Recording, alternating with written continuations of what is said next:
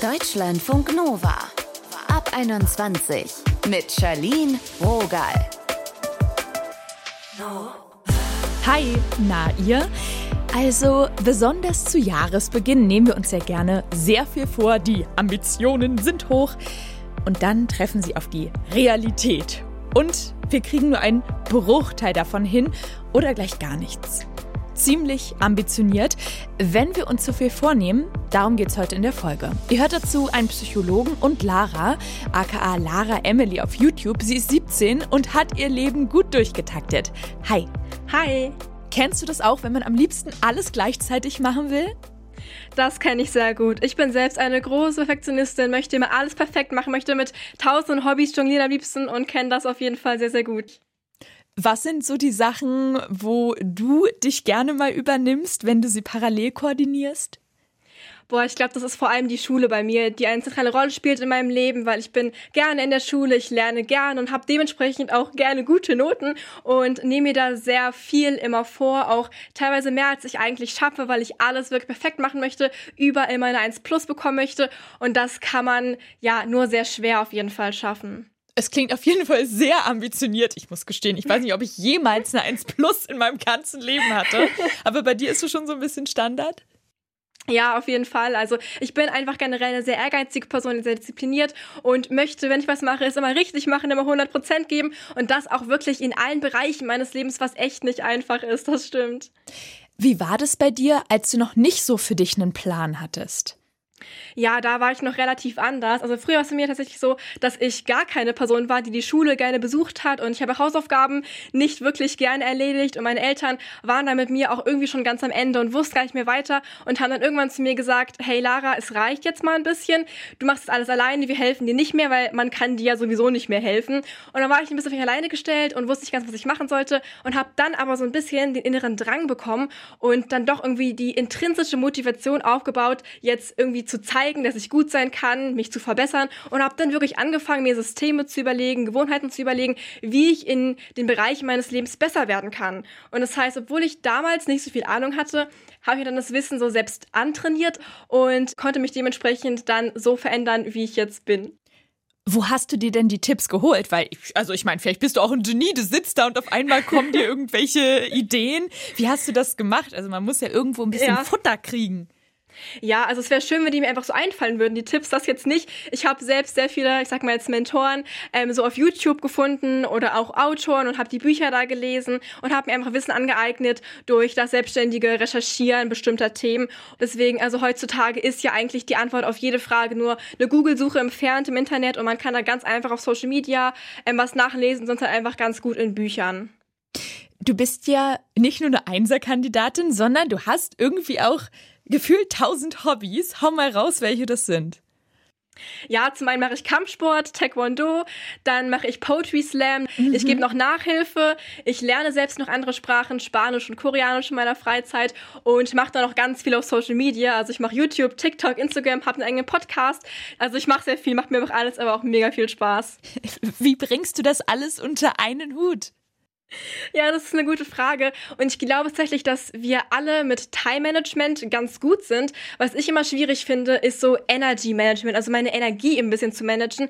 Weil ganz oft weiß ich, was ich gerade machen könnte, aber kann es nicht, weil ich eben keine Energie habe in dem Moment. Mhm. Und deswegen habe ich mir immer überlegt, welche Aktivitäten geben mir Energie, welche nehmen mir Energie, wie viel nehmen sie mir und plane meinen Tag jetzt ein bisschen danach. Und ich habe auch gelernt, mich nicht mehr auf Motivation zu verlassen, weil Motivation, die kommt und geht geht, die ist nicht ganz beständig. Und wenn wir immer auf Motivation warten, dann können wir Gewohnheiten nie wirklich etablieren in unserem Leben. Weswegen ich jetzt gelernt habe, dass Motivation immer auf eine Aktion folgt erstmal und sie nicht einfach irgendwann so kommt. Also man muss einfach mal anfangen und dann kommt erst die Lust und die Motivation, habe ich so gelernt mittlerweile, ja.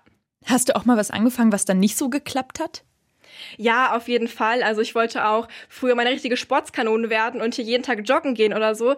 Aber es hat gar nicht funktioniert, weil ja, man kann nicht von heute auf morgen ähm, auf 100 Prozent gehen, auf einmal anfangen, Marathons laufen. Das geht wirklich gar nicht. Und ich habe da eine Geschichte von einem Freund von mir gehört. Er ist wirklich auch sehr, sehr gut mit Gewohnheiten.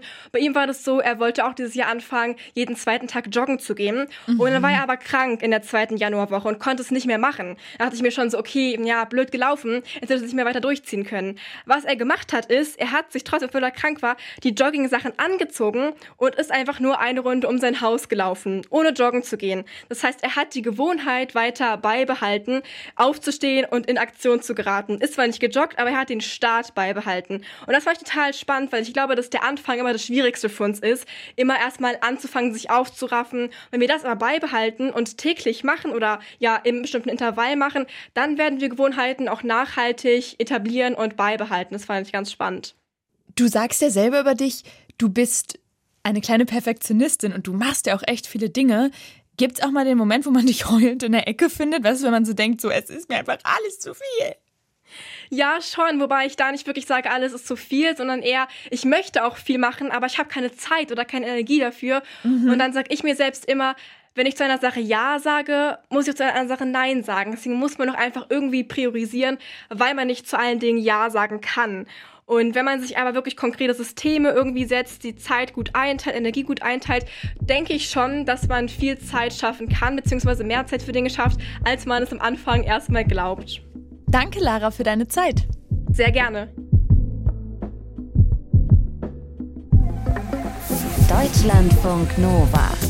Warum können einige von uns das eigentlich so schlecht einschätzen? Was machbar ist und was nicht? Wie wir Vorhaben doch mal durchziehen, darüber habe ich mit Jan Rummel gesprochen. Er ist Professor am Psychologischen Institut der Universität Heidelberg. Hallo Jan. Hallo. Es gibt ja Menschen, die sich viel vornehmen und das auch total gut hinkriegen, auch mit einem sehr vollen Kalender. Was unterscheidet diese Menschen von den Menschen, die sich viel vornehmen und nichts umsetzen? Ja, die psychologische Forschung sagt uns tatsächlich, dass es da große Unterschiede gibt zwischen den Menschen.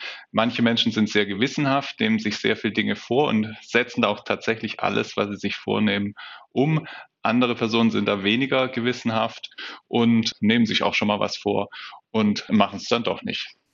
Wie finde ich denn da die Balance zwischen Erfüllung und Überforderung mit den ganzen Vorhaben? Ja, das ist eine, auch wieder eine sehr individuelle Frage.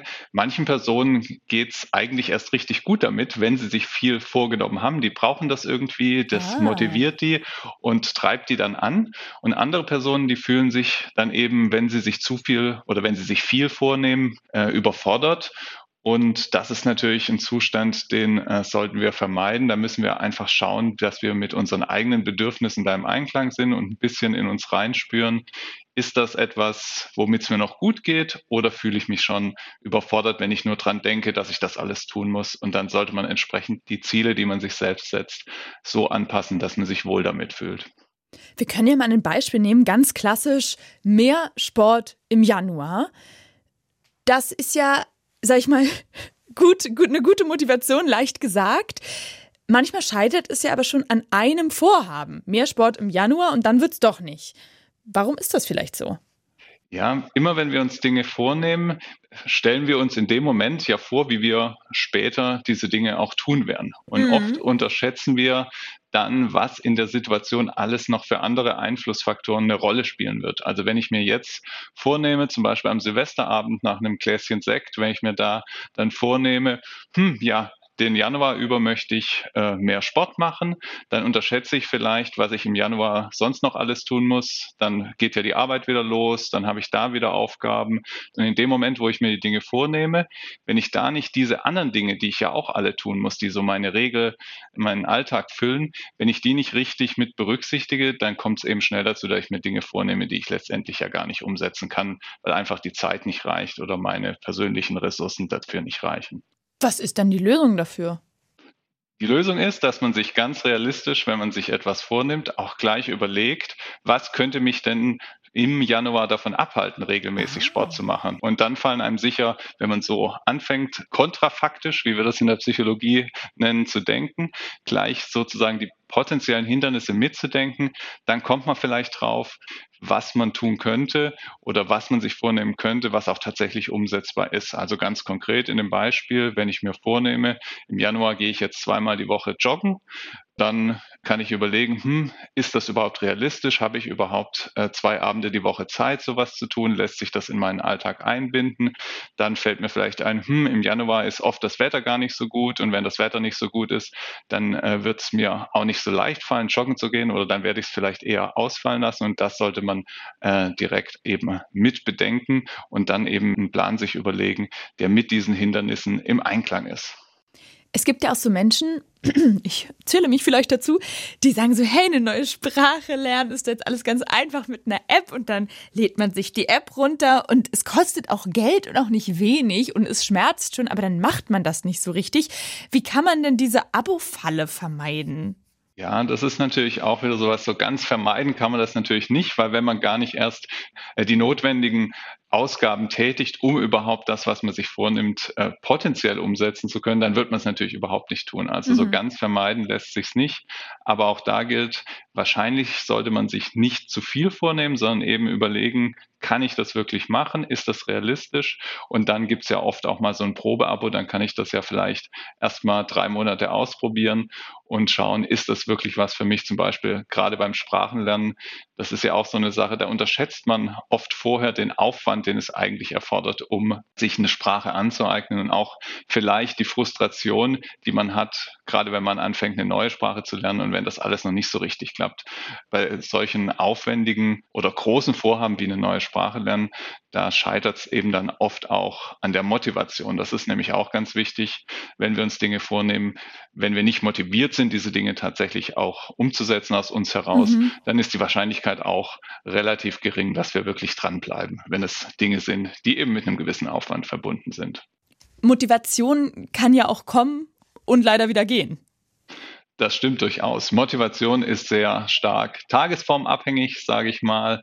Da haben viele Einflussfaktoren, kennen wir da aus der Forschung. Da hängt es von ab, wie gut habe ich geschlafen, welche Probleme habe ich gerade sonst so in meinem Leben und das beeinflusst die Motivation sehr stark. Aber auf der anderen Seite wissen wir auch aus der psychologischen Forschung, dass wir doch bei Menschen stark überdauernde, auch situationsüberdauernde Motive vorfinden. Also manche Menschen haben bestimmte Bedürfnisse und man sollte Ziele immer so wählen, dass sie auch mit diesen Bedürfnissen im Einklang sind. Also wenn ich das Bedürfnis habe, mich äh, geistig herauszufordern, dann kann sich vornehmen, eine Sprache zu lernen, eine gute Passung darstellen für dieses Bedürfnis.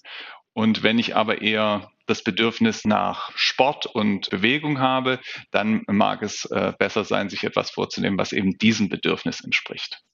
Ist es eigentlich besonders smart, wenn ich mir schon im Vorhinein konkrete Termine lege für eine Aktion, zum Beispiel App benutzen und 15 Minuten eine neue Sprache lernen? Oder engt das eher ein und kann zu Enttäuschung führen? Hm. Ja, also das äh, kommt schon mal vor, dass das äh, als einengend empfunden wird, aber generell ist es auf jeden Fall besser, sich möglichst konkret vorzunehmen, wann, in welchem Umfang und wie lange man etwas tun möchte. Da hat man eine deutlich höhere Wahrscheinlichkeit, dass man das dann auch tatsächlich umsetzt. Wenn wir mit etwas nicht anfangen, sondern aufhören wollen, das kann ja auch ganz schön schwer sein, auch wenn die Motivation stimmt. Was rätst du da? Ja, da fällt einem natürlich immer so Beispiele ein, wie man möchte äh, aufhören, Süßigkeiten zu essen, aufhören zu rauchen, solche Dinge. Und da ist es immer gut, wenn man an der Stelle von dem Verhalten, das man sich da angewöhnt hat und das man vielleicht loswerden möchte, wenn man da irgendwas anderes hinsetzt an diese Stelle. Also nicht einfach sich nur vornimmt, ich esse jetzt keine Süßigkeiten mehr, sondern sich auch gleich irgendwas dazu vornimmt, was man stattdessen tun kann. Also dass man sagt, wenn ich abends auf der Couch sitze würde ich dann in den Situationen, wo ich früher Chips gegessen habe, würde ich mir dann einen Apfel aufschneiden und den essen. Also dass man das durch irgendwas ersetzt, das fällt uns deutlich leichter, ein Verhalten durch ein anderes zu ersetzen, als einfach zu sagen, das mache ich nicht mehr. Das wäre aber wirklich auch Next Level zu sagen, hey, statt Chips nehme ich einen Apfel. Aber ich sag mal, man darf ja noch ein bisschen träumen. Danke, Jan. Sehr gerne. Ziemlich ambitioniert, wenn wir uns zu viel vornehmen. Darum ging es heute teilt doch bitte gerne eure Top-Fails mit uns. Was habt ihr euch vorgenommen? Was habt ihr nicht gemacht? Woran liegt es? Also ich habe seit Oktober eine Mitgliedschaft im Fitnessstudio und ich war viermal da. Viermal. Das ist traurig. Ganz traurig. Ich bin überhaupt nicht stolz drauf. Aber das wird noch. Wir haben Januar. Luft nach oben ist da. Mein Name ist Charlene Rogal. Seid sanft zu euch. Deutschlandfunk Nova ab 21. Immer Montag bis Freitag auf deutschlandfunknova.de und überall, wo es Podcasts gibt.